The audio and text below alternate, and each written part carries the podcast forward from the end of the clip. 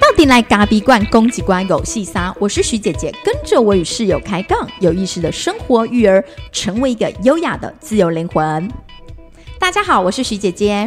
大家好，我是室友。你为什么要顿点？因为好久跟大家没有一起见面了，然后就有一点点小小的紧张。是哦，我也差点快要觉得不会说话了。最近生活里其实有蛮多的触发，然后常常咖啡粉遇到我的时候都会说：“你今天最近是不是很忙？”就是想说我们都没有产出节目。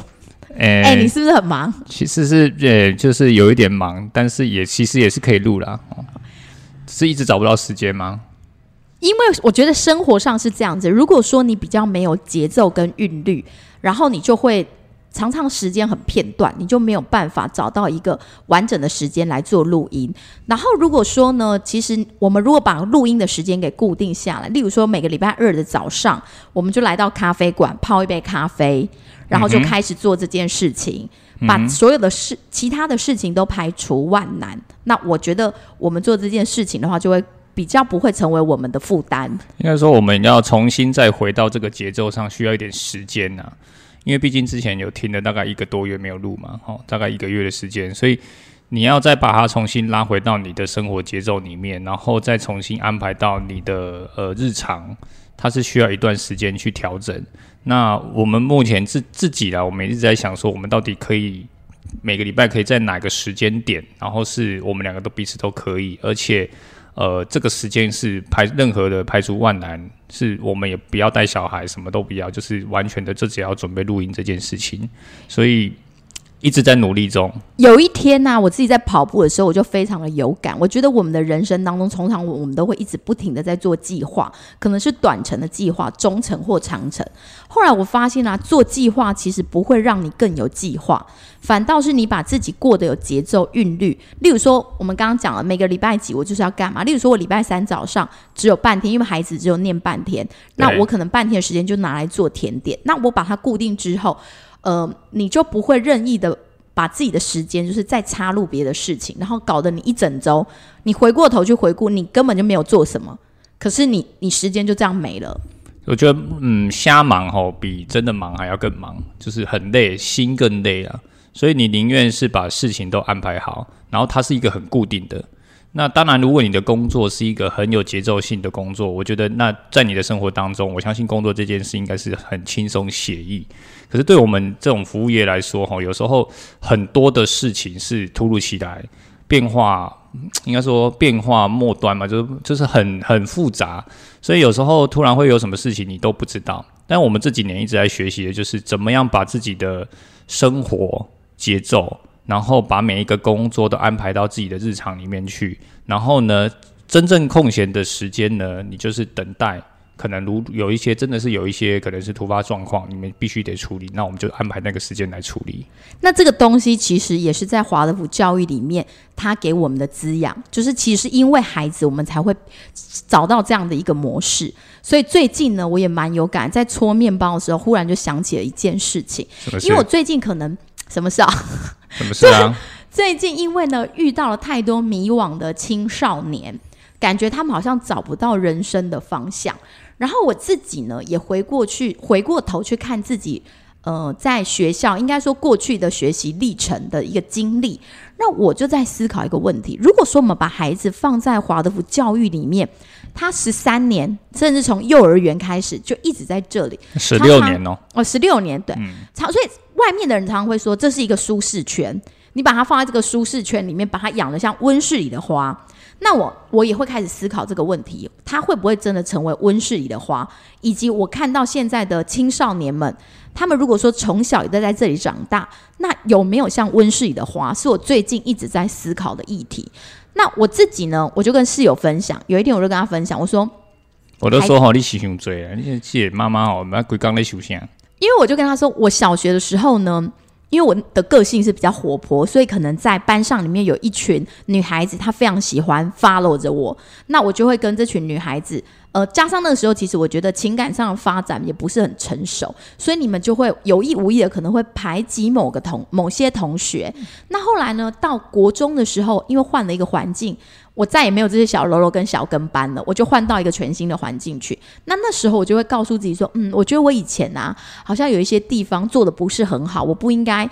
呃，带着别人去排挤同学，那我应该要再做一个更圆融的人，那我就会再去修正。那再再到高中的时候也是一样，我会想说，哎，又换了一个新的环境，我又会才重新思考说，哦，我要怎么做人？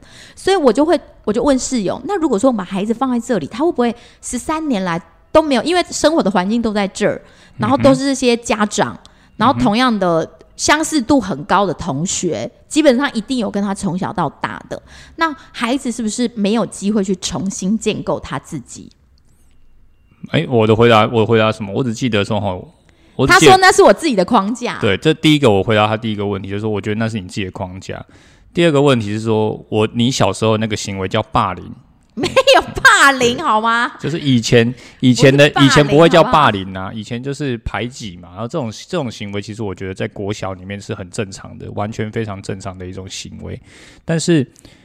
到了现在这个这个这个社会的氛围底下，在学校如果产生这样的呃呃，应该说这样的状况的时候，它就会变成是一个霸凌的行为嘛？霸凌太严重，其实，在孩子就是国小或国中，他本来在发展情感面的时候，他们就会一下跟这些好，然后一下跟那些好。对，而这是很正常的，这其实是正常。对，所以我都会觉得说，嗯，就是说。我是说重新建构，对，重新啊，对啊，重新建构。我觉得这当然是一个，这当然是一个过程啊。每一个人，我因为你在想嘛，其实对我而言，我是不是一个很外向的人？我是一个稍微内敛一点的人呢。哦，所以对我来说，换新环境，我会觉得不是那么舒服。尤其我在国小的时候就转了三次的学，就说哎，因为搬家啊，因为换学校，好，你妈孟母三迁啊？就也不是孟母三迁的，就刚好搬家嘛。好，然后你就换了一个学校，然后这个学校呢，因为那个时候学生人数太多，又有新的学校要盖，所以呢，新的学校盖好之后，你的学区被分配到新的学校，所以你就去新的学校。所以我国小总共念了三间小学，所以这对我来说，而且我那时候大概在呃一二年级的时候就换了三间哦，哈，就是第一间念的半学期，第二间念的可能可能大概不到一年的时间，也差不多半学期到一学期的时间。一学年的时间，然后马上又换了另外一间。那对你的内在有产生伤害吗？创伤吗？没有啊，你嗯，有什么创伤吗？我会觉得说，对换环境对我来说，因为我最怕一件事叫做每次换环境，人家又叫你上台自我介绍。哦，对，那嗯，哦，好，那我们欢迎新同学来，呃，好，那你就说我叫洪子晴，然后他们就说你是电子琴这样。嗯，对，猴子琴，猴子琴是猴子琴，对，那就是这这个这种这种。你你看了以前班级又不像现在是只有二十几个学生，以前那班级的学生一一般有四五十个学生呢，所以在那个情况底下，其实到现在我的印象当中，哈，那个转转学啦，或者是那些同学是谁，其实我一真的是一概都不认得。对，大概你能够记得，就是可能一直到比较高年级之后，跟你比较要好的几个同学，大概就这样。其他你根本真的真的是完全没有记忆。可是那个转学的不确定感，跟你换新环境的不确定感，是在你的心里是一直都会有的。OK，所以你觉得把孩子钻来钻去，我一定要去后代机？我觉得你你你这个跟你重新建构，当然我觉得聊这个议题有一点差距啊，就是说它只是换环境的问议题，那。在华德福教育里面，吧就是你能够在让孩子在一个安全而且稳定的环境里面，让他去发展，让他去成长，透过课程不断的堆叠，让他去呃重新去慢慢的去找到自己，这个是很重要的。所以在那个时间点，其实我是一个我自己觉得啦，我就是一个好像好像不知道在干嘛。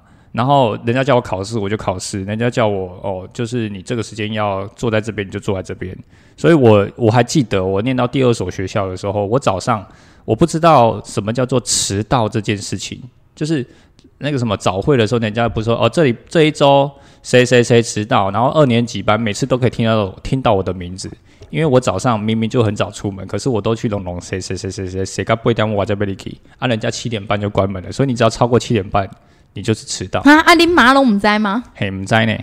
OK，好。那因为呢，刚刚就我就跟室友最近聊到这个重新建构的问题，然后他又回了我说，是我自己旧有的框架。然后我是一个非常打破砂锅问到底的人，就是从小我就非常喜欢问为什么为什么，然后我一定要知道为什么。所以我自己啊，也试着在这一个我自己的迷惘里去寻找答案。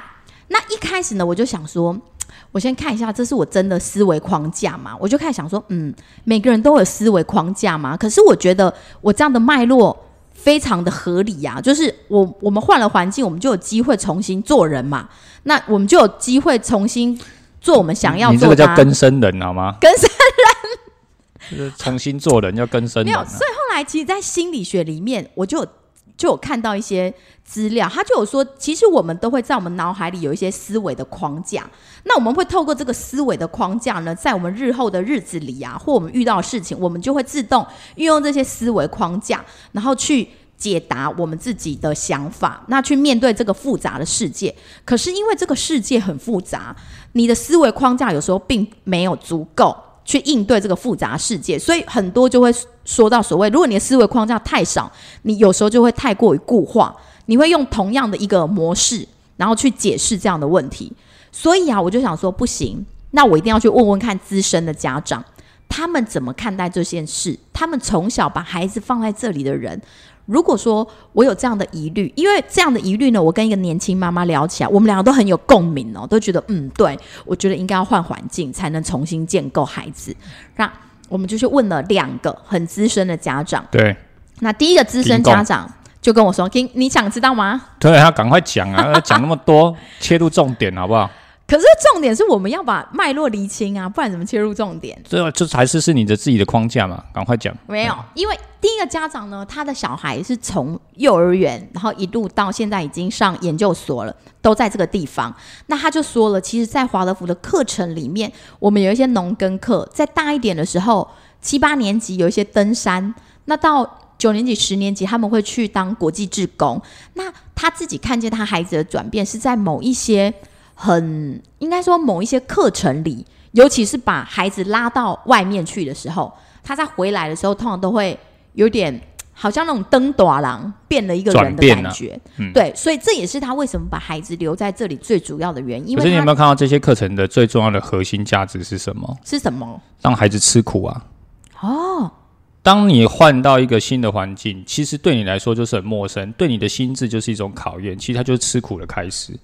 所以你比方说，你从国小到国中，谁都不认识，你也不知道怎么样。你觉得你在重新建构自己？其实我在吃苦。其实你是让自己的心灵掏空，完全谁都不认识你。必须为什么吃苦？因为你不是在一个舒适圈，你必须要重新的把自己去。呃，你开始要认识新朋友嘛？不然在这个团体怎么活下去？我向外要认识朋友，向内要认识我自己。对，所以这是你你你你自己所谓的重新建构自己嘛？那这就是一种吃苦嘛？所以在我们的这个华德福教，你刚刚说的几个课程，这这样分享的非常好，就是他的几个课程，他就是吃苦啊，把孩子丢到登山，丢到山林里面去，他需不需要吃苦？他就吃苦。吃苦完，他要自己做干粮，对他要自己做嘛，所有东西都要自己来嘛，他要自己背他自己的行囊嘛，衣服湿了什么都要自己负责嘛，所以这些东西对他来说就是一种吃苦啊。那透过吃苦的过程，他才能重新去反思：哦，我为什么要在这边？然后我到底是谁？我为什么要做这件事情？哦，难怪他说他女儿去的那个尼泊尔当国际职工，看到那一些就是在尼泊尔一些很应该说是很弱势的孩子。然后他就发现自己原来是很幸福的啊，在台湾的小孩是确实是很幸福的。对，这是他给我答案，我就觉得蛮能理解。然后再来就是他跟我说，其实孩子啊，在很多的课程或是很多的阶段，他都可能有所。转变，或者是他忽然对什么东西有兴趣，那那个时候他觉得最重要，爸妈的角色就是要去煽风点火。如果说你忽然发现你的孩子对某，例如说编织非常有兴趣，那你可能就是煽风点，或者他做的特别好，被老师鼓励。我们家哥哥最近就有说，妈妈，我们刘老师问我说，我有没有学书法？因为他说我的书法字写的很漂亮，那因为我们没有让他学书法，对啊，那我就想说，哦，真的，因为我知道这个孩子啊比较没有自信心，所以当他被夸赞、夸奖跟赞美的时候，他就会燃起斗志，然后就跟我说：“妈妈，你去书局帮我买那个砚台跟磨墨的，然后我想要来练习写书法。”对，嗯，然后我我就想说，这个时候就跟煽风点火的丢啦，就赶快赶快把那个火吹大一点。对对对对对，所以我们这个礼拜六日，我就带着他，刚好我们下午有空闲，就带着他写书法。然后写的时候，当然孩子会挫败，我想说，为什么我写这么丑，妈妈的字就比我漂亮？但是我我就觉得多鼓励他，因为他会有一点躁动，会觉得说啊写不好，那我就跟他说写不好没关系，然后我就让他练习一张，因为你知道。那个华德福的孩子啊，那些写起来、画起来就是一张一张一直来，然后有时候可能就是一次用掉五张，妈妈觉得有点浪浪费，所以因为弟弟呢也会跟着要画，所以我就限制他们两兄弟一人只能，我们就是一个礼拜练习一张，这样会太少吗？不然那你这样怎么扇风？不然两个兄弟把纸一下就用完了怎么办？那再买就好了啊，不是你说要扇风的吗？哦那纸是很贵吗？奇怪嘞，笑死人了！好要扇风又要又要又要那个灭火要，限制人家纸张用量。对，他讲那个是很奇怪的，对不对？所以我是觉得，呃，当发现孩子的热情或者孩子对什么东西有兴趣的时候，其实这个时候就是你爸妈最好切入的角色，赶快去帮助他、协助他，给他多一点正向的鼓励，把这个热情呢，把那个火呢扇大一点。但同时呢，有时候也要遇到要灭火的时候，比方说像最近，因为我们带着孩子看棒球嘛，所以他们就很风靡这个棒球，已经到他每一个细胞里面去了已，经完全到他每个每细胞里天都在应援曲，每天都在应援，每天都在。噔噔噔噔对这个这个是一个，我觉得那当然是一个很生活的方式嘛。可是他已经有点影响到，比方说他一去影响到同学啦，或者在学校学习的时候，他也在投棒球啦。人家没去看棒球的也都会唱应援曲对，。就是说他也在也在投棒球，然后也在做棒球的动作，无时无刻跟他的同学一直在做这件事。连拿一根蜡烛也可以挥棒，对，然后你你当这件事情发生，而且去影响到学习的时候，这时候我跟我跟徐姐，我们两个就觉得说，嗯，不行，我们应该要灭火。火。它的这个火太大了，所以我们就开始采取灭火政策。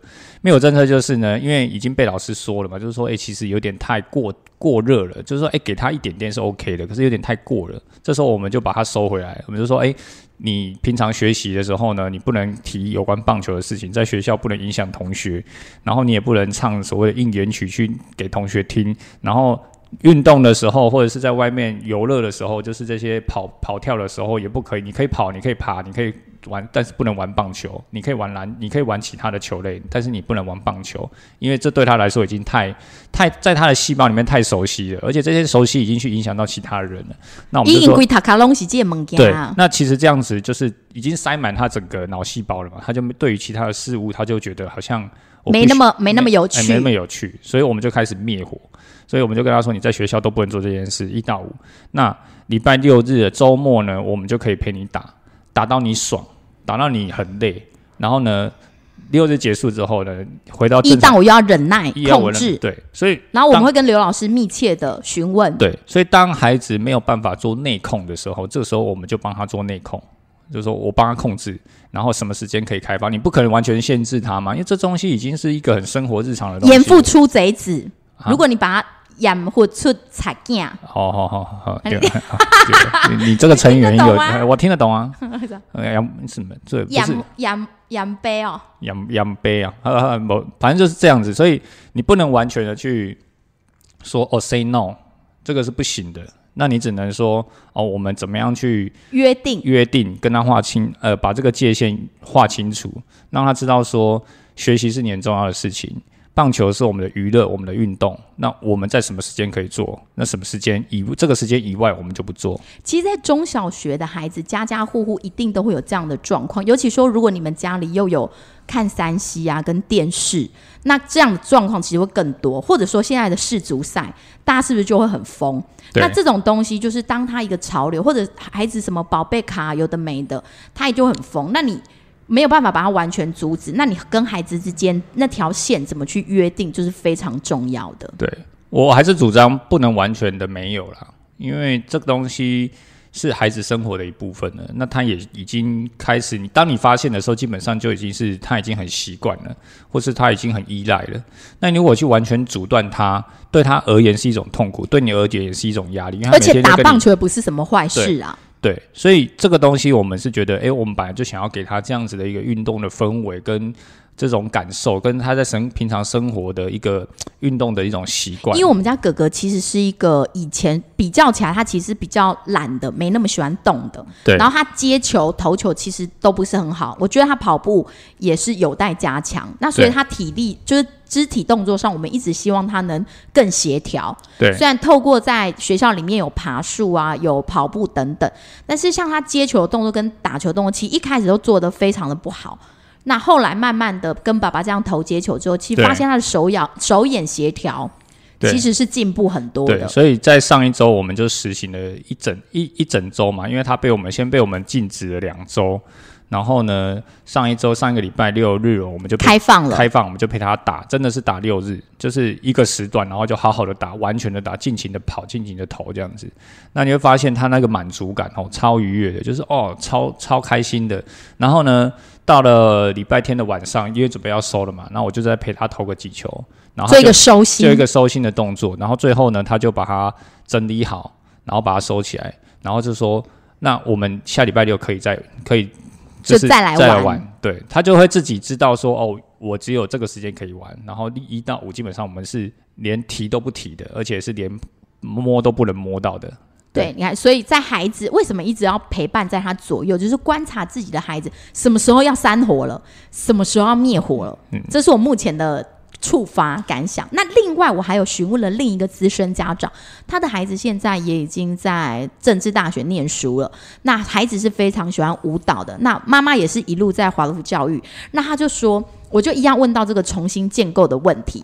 那这个妈妈给我的答案是说，如果说孩子他已经在做他自己的路上，他也已经呃，应该说他如果没有什么不好的地方，那他为何要重新建构自己？他已经在建构自己，也已经往那个好的方向在建构了。我觉得他也有回答到我的问题，因为过去可能我的想法会觉得说，哎，我有一点像是反省，哎，我在前一段时期做的不好，所以换了一个环境，我想要重新做人。你说更生人是吗？对啊，对，跟就是重新做人的意思嘛。但是如果说孩子他的建构一直就是在一个一个本来就是他的轨道上了，他一直就在往朝向做他自己的路上，那为何要透过改变环境来让他重新？那我觉得哦，也是有回答到我的问题。那我就忽然发现说，确实我那样的思维模式，正如室友所讲的，我带着过去的自己成长的背景、成长学习的背景，然后来看待孩子，那其实是很危险的一件事情。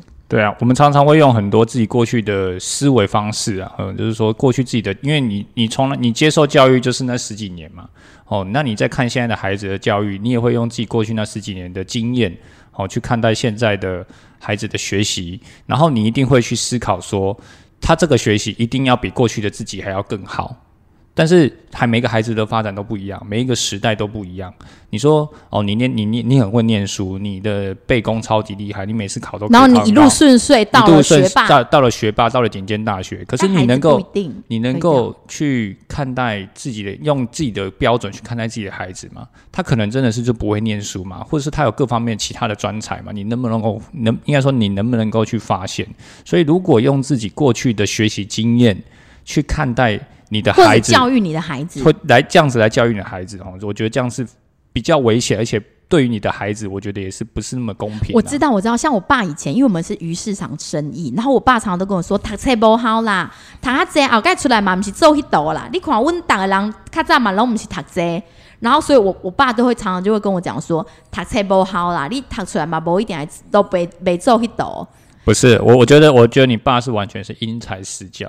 我、真的、啊，你爸哈，我告诉你把我爸看的好好，对，我有因材施教。你我爸你就是对，你你就是一个自己会去要求自己念书的那种孩子。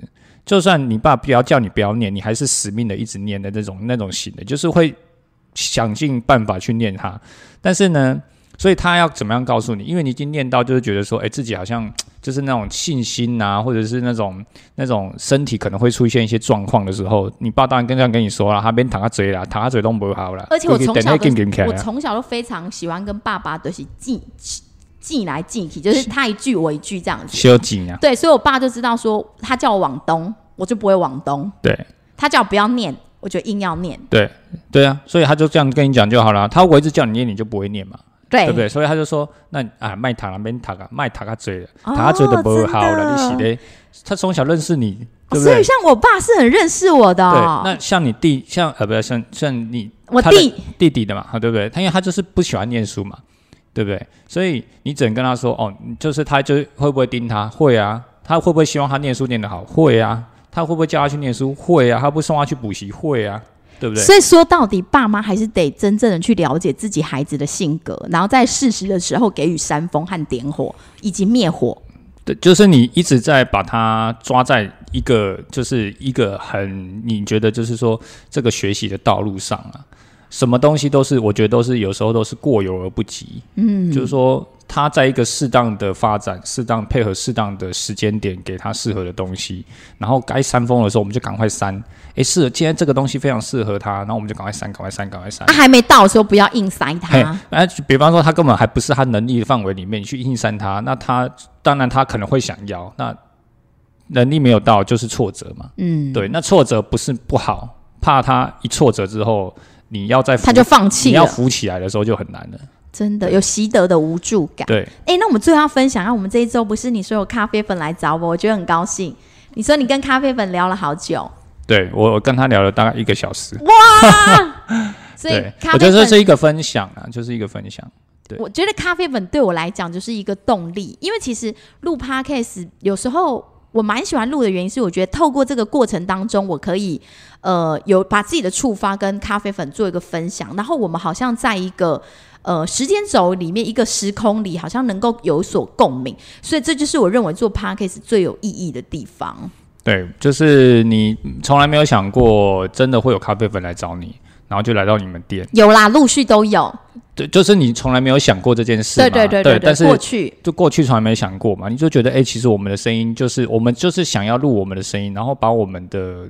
看见生活里的触发，对生活里的触发，或者是说，哎，如果真的能够去感动到某一些某一些人，那我觉得就很好。或者是今天只要有一个人在听，我们也觉得很开心，就是这种感觉。哎，今天真的有人来找我们，然后他就一直，他就他就很感动。你从他的眼神、跟口语、跟这种说话的方式，他就会，你就会发现说他是很感动到，就是说，因为他每集都有听嘛。他有被我的声音疗愈吗？哎，对。哦，真的，就是对，因为他是跟我讲，所以我只能说对。谢谢你，谢谢咖啡粉来到我们出轨咖，然后也告诉徐姐跟室友说，我们的声音有疗愈到你，那我就会认为我做这件事情的意义就是更。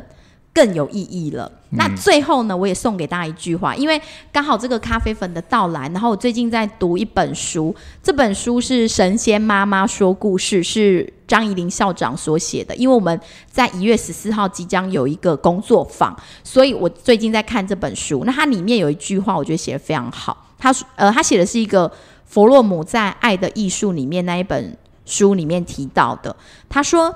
一个医生往往被他的病人所治愈，一个老师往往被他的学生所教导，一个演讲者往往被他的观众所鼓舞。所以我非常谢谢咖啡粉鼓舞着徐姐这个 podcaster 业余的 podcaster。对，所以一个 p 一个 podcaster 往往被他的咖啡粉对所鼓舞啊，被他的听众啊，被他的听众对所激励，所激励啊，嗯，对，因为就是就是。因为知道你们正在等待我们的声音，所以我们会希望我们再多录一点，然后你会觉得自己的声音充满了意义。对，虽然我有时候就我觉得我有时候在干沟嘛。好，OK，谢谢大家，拜拜，大家，拜拜。